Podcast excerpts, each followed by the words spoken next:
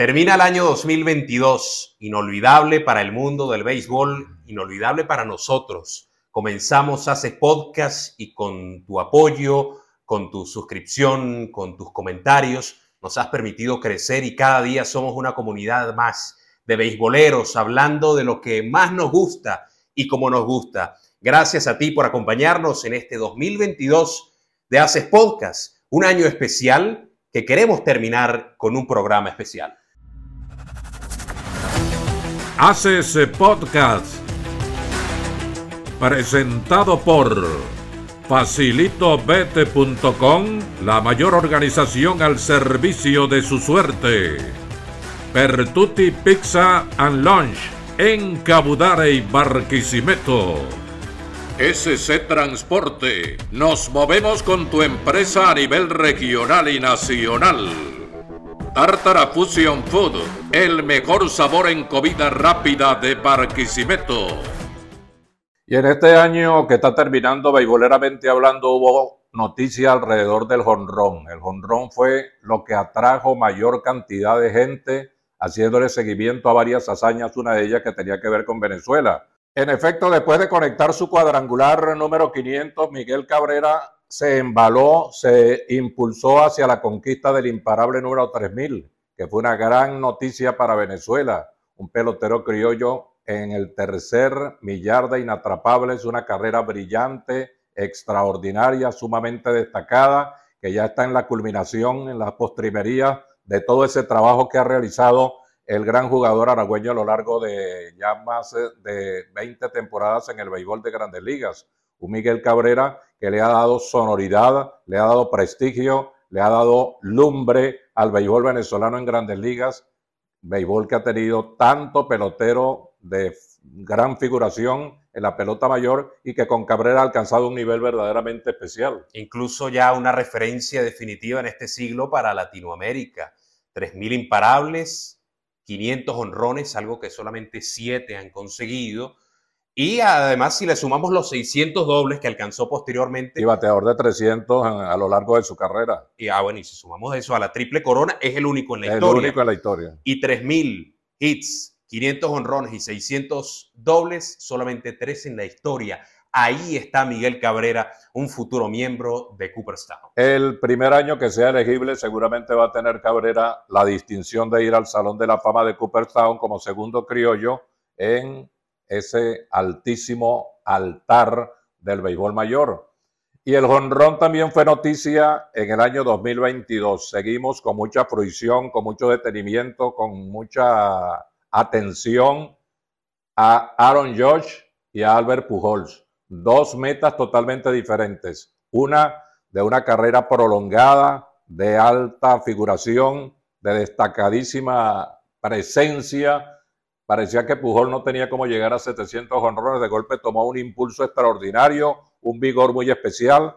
Revivió esa potencia que lo ha caracterizado a lo largo de su carrera y pasó volando por encima de los siete centenares de cuadrangulares para alcanzar un tope, una cifra, una cantidad en la cual solamente lo anteceden Barry Bonds, Han Aaron y Baby Ruth cuarto pelotero en toda la historia del béisbol de grandes ligas en alcanzar 700 cuadrangulares. Y lo que se decía de Pujols cuando salió de Los Angels, cuando pasó por los Dodgers sin, bueno, sin mayores resultados, era que se estaba acabando la carrera de Pujols sin haber conquistado esa. A ver, ya tenía los números para ir a Cooper. y quedamos con la sensación de que puede jugar otra temporada más por lo menos. Sí, eh, sí 42 años y sigue vivito y coleando. Él, él, con su rendimiento deja la compuerta. Si la quiere abrir, es toda suya el camino.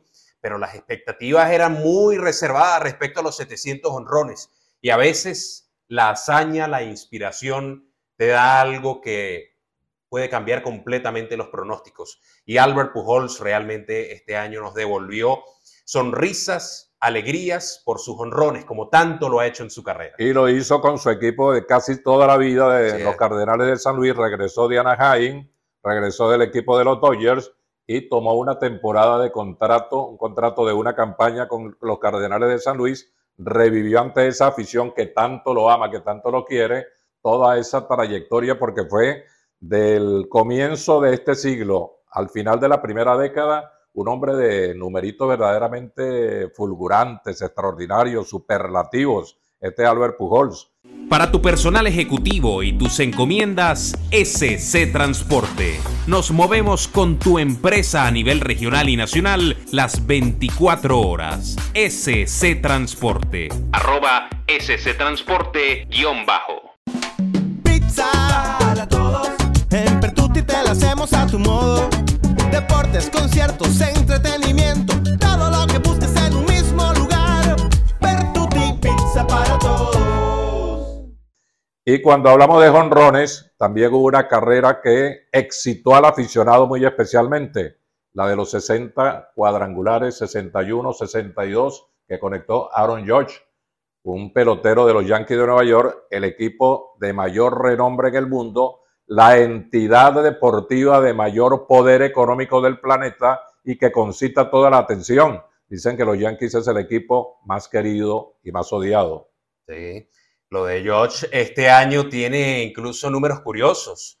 61 años después del honrón 61 de Aaron, de, de, Roger Maris, que fue en el 61 precisamente. Bueno, llegó al 61 y pasó de largo al 62. El nuevo rey del honrón y además el nuevo capitán de los Yankees que no solamente cierra con la nota alta histórica, sino con también con el contrato, con un contrato, bueno, de numeritos verdaderamente impresionantes. A él le recomendaron que no se fuera de los Yankees, le hicieron otra oferta que parece eran superiores, Sí. incluso una para ir a la otra costa de los Estados Unidos, a la costa oeste con los gigantes de San Francisco, muy cerca de su casa, de donde nació, pero alguien le recomendó, parece por allí dijeron que Derek Jeter le dijo, quédate con los Yankees porque el dinero no es todo. Y la carrera para brillar y dejar una estela realmente espectacular en el deporte del béisbol es estar con los Yankees de Nueva York. Así lo dijo Derek Jeter, así lo hizo Derek Jeter y así ocurrió con Derek Jeter. Y así ha ocurrido con tantos que se han quedado allí con los Yankees porque el prestigio que da el uniforme a rayas no lo, suministra nadie.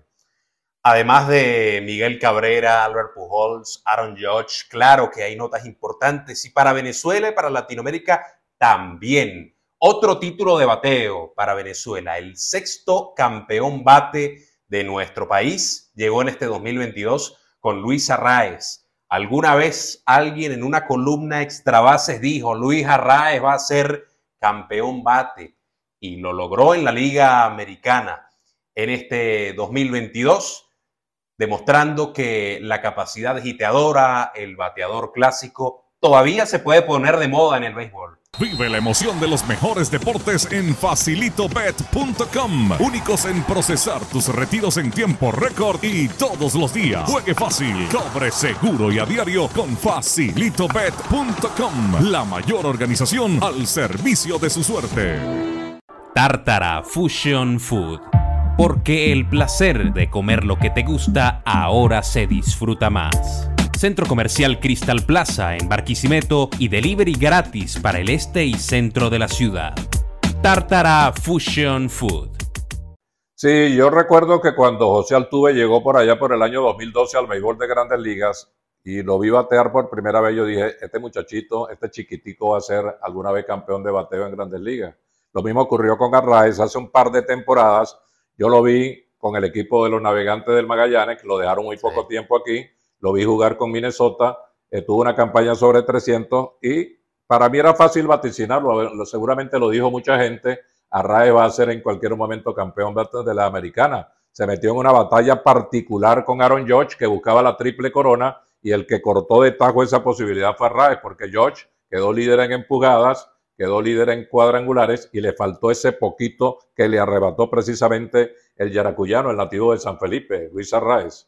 Arraez se unió a un club muy especial de los mellizos de Minnesota, campeones de bateo, cuatro miembros ahora, incluyendo, o cuatro miembros antes de que se integrara Arraez, tres de ellos miembros del Salón de la Fama, incluyendo a Rod Carew, que ganó siete títulos eh, de bateo, el más reciente Joe Mauer y ahora Arraez. Y una lista de, bueno, de eh, peloteros venezolanos que ha brillado en esto de ser los mejores en promedio al bate de la Liga Americana, eh, Galarraga, Magli Ordóñez, Carlos González, Miguel Cabrera, José Altuve y ahora finalmente Arraez. Y una campaña de béisbol de Grandes Liga verdaderamente interesante que nos dejó noticias a granel y el no hit no run en Serie Mundial. Sí, bueno, desde el juego perfecto de Don Larsen en 1956. 8 de octubre del 56. Sí, juego 5, ¿no? De Serie Mundial entre Yankees y Dodgers. No veíamos una hazaña de este parecido. Todavía nadie le llega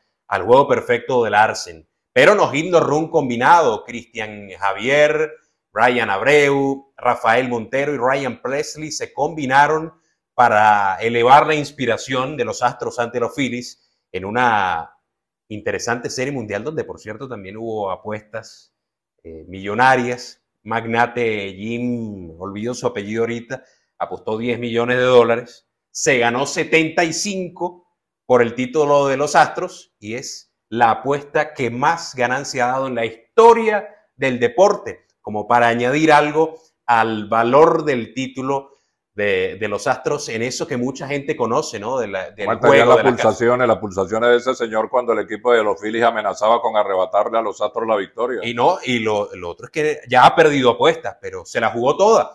Es alguien que revela que estaba aburrido en su casa de tener tanto dinero y empezó a apostar. Bueno, ahora no tiene 10 millones, se los quitó de encima sin mucho problema, pero le llegaron 70. Y Houston reafirmó que es el mejor equipo del béisbol, que tiene la mejor plantilla dejó por delante, dejó, estuvo por delante de los Yankees, del equipo de Filadelfia, en un torneo de grandes ligas en el cual la gente se volvió a quedar esperando una serie mundial que todos queremos ver alguna vez de nuevo, que es la de los Dodgers de Los Ángeles y los Yankees de Nueva York. Los Dodgers invierten dinero, tienen fichas importantes, capturan contratos realmente relevantes. Lo mismo ocurre con los Yankees, pero se quedan en el camino y no han podido hacer esa serie mundial que sería el gran clásico de todos los tiempos revivido nuevamente. ¿Será en 2023? Bueno, eso ya lo sabremos, ya llegará el momento de las grandes ligas. Si hay otra nota para finalizar con la que podemos cerrar. El este Clásico Mundial viene por allí. Ah, claro, por supuesto, y viene el Clásico Mundial. Es que el 2023 también será el año. Estamos cerrando el que puede ser el año del fútbol y definitivamente viene el año del béisbol, el Clásico Mundial el béisbol de las grandes ligas, la LBBP, la LBBP además continuada, la 22-23, que ha sido una temporada muy especial, muy colorida y de mucho nivel. Otra nota con la que cerramos este año. No, y aquí tenemos una serie del Caribe que va a comenzar el primero de febrero en Caracas y La Guaira, una serie del Caribe que va a tener ocho equipos, una amplitud realmente vigorosa que le da un empujón determinante al clásico del Caribe, agregando ahora equipo de Curazao, agregando equipo de Cuba para llegar a ocho y teniendo ya los tradicionales Colombia que ganó el año pasado la Serie del Caribe, teniendo a Dominicana, México, a Venezuela y a Puerto Rico aparte de Colombia y los dos equipos que se están agregando para completar ocho en una Serie del Caribe que si realmente se concreta el final de la construcción del Estadio de la Rinconada, va a ser verdaderamente majestuosa porque ese estadio Dicen quienes lo han visto interiormente porque no dejan pasar con facilidad a nadie para verlo, dicen que no hay en América Latina un estadio que se le parezca. Si ustedes pensaban que se habían divertido en 2022, el 2023 en materia de béisbol va a estar mucho mejor. Viene Hace Podcast, por supuesto, para estar detrás de todas las pistas que nos deje el béisbol aquí y allá. Y nuestro deseo, Alfonso, para cerrar en este feliz año nuevo 2023. Un abrazo fraterno para todos ustedes.